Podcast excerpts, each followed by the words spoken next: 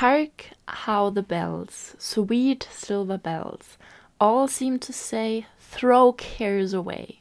Christmas is here, bringing cold cheer to young and old, meek and the bold. Katharina, kennst du einen irgendeinen Podcast, der mehr als Pop ist? Mehr als Pop. Der Musikpodcast mit Katharina und Johannes. Advent, Advent, ein Lichtlein brennt. Nein, Spaß. Ich will euch nicht mit traditionellen Gedichten nerven. Hier geht es ja schließlich um Musik.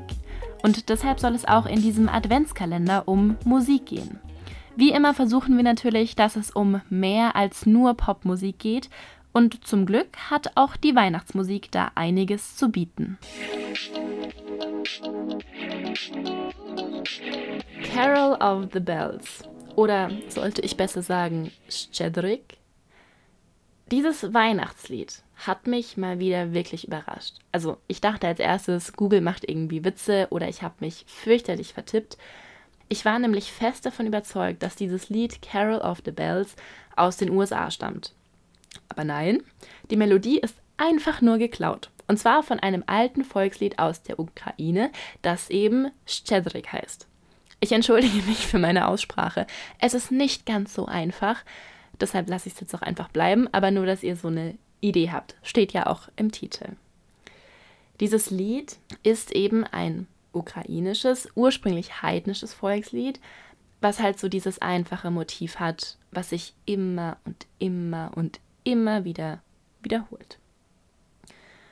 Und eigentlich hat der Text, der ukrainische Text, auch überhaupt nichts mit Weihnachten zu tun, sondern er erzählt die Geschichte einer Schwalbe, die zu einem Wirt fliegt und ihn ruft, weil bei seiner Schafherde Lämmlein geboren werden. Und das zeigt so ein bisschen, also dass er eine eigene Schafherde hat und neue Lämmchen und so, dass er einfach auch viel Geld hat und wohlhabend ist. Und da gibt es so zwei Erzählstränge bei diesem Lied, woher das kommt und wie es verwendet wurde. Also in der Ukraine wird dieses Lied zum alten Neujahrsfest nach altem Stil gesungen, also am 13. und 14. Januar, weil es da auch einfach so darum geht, dass man sich gegenseitig Wohlstand, Gesundheit, gute Ernte wünscht und all das ist in diesem Lied mit drin. Und ja, da gibt es dann so unterschiedliche Geschichten. Also die, die das singen, die haben sich als Ziege verkleidet, weil halt auch das ein Zeichen für Wohlergehen und Wohlstand sein soll. Und so gibt es da ganz viele Bräuche drumherum. Was es aber auch gibt, was ich auch ganz interessant ist, sind so diese zwei Motive von der Schwalbe und dem frisch geborenen Lämmlein. Das sind nämlich eigentlich Frühjahrszeichen also Zeichen, die auf den kommenden Frühling hindeuten.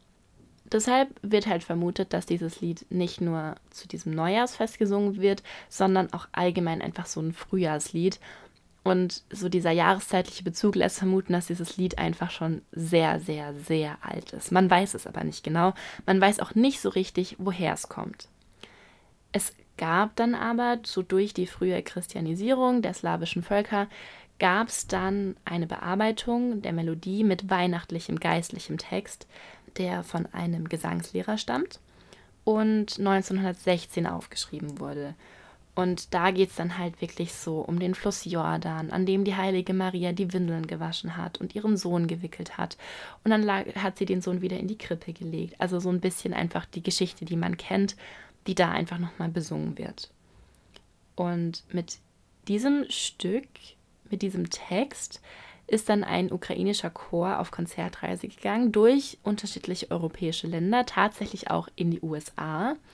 Und so wurde dieses Lied dann halt wirklich in der ganzen Welt bekannt und ist nicht nur in der Ukraine geblieben, wo ich sehr, sehr froh drüber bin, weil ich mag dieses Lied sehr, sehr, sehr gerne. 1963 kam dann der englischsprachige Text und zwar von einem amerikanischen Komponisten, Komponisten ukrainischer Abstammung. Und der Text hat tatsächlich überhaupt nichts mit dem ukrainischen Original zu tun und auch nichts mit dieser Weihnachtsversion aus der Ukraine.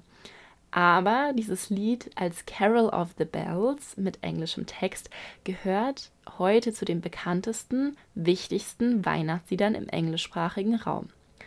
Und die bekannteste Version, glaube ich, die man von diesem Lied kennt, ist so ein bisschen die von John Williams, also dem Filmmusikkomponisten, über den wir ja auch schon häufiger gesprochen haben.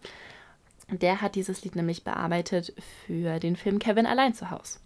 Also mal wieder ein Film, der ein Weihnachtslied sehr, sehr, sehr bekannt gemacht hat. Aber ich möchte euch noch mal einen kleinen Tipp geben für dieses Lied. Ähm, es gibt nämlich die Version einmal von Pentatonics, die ich sehr, sehr, sehr, sehr mag, von Carol of the Bells. Und genau deshalb werde ich euch auch die Pentatonics-Version in die Playlist packen, aber auch eine Version auf Ukrainisch. Ich hoffe, dass ich da noch was finde. Also hört auf jeden Fall mal in die Playlist rein. Da kommt jeden Tag ein neuer Song dazu, denn es gibt jeden Tag im Dezember bis zu Heiligabend eine neue Folge, in der es um einen neuen, einen anderen, einen alten Weihnachtssong geht. Das war mehr als Pop mit Katharina und Johannes. Bis nächstes Mal.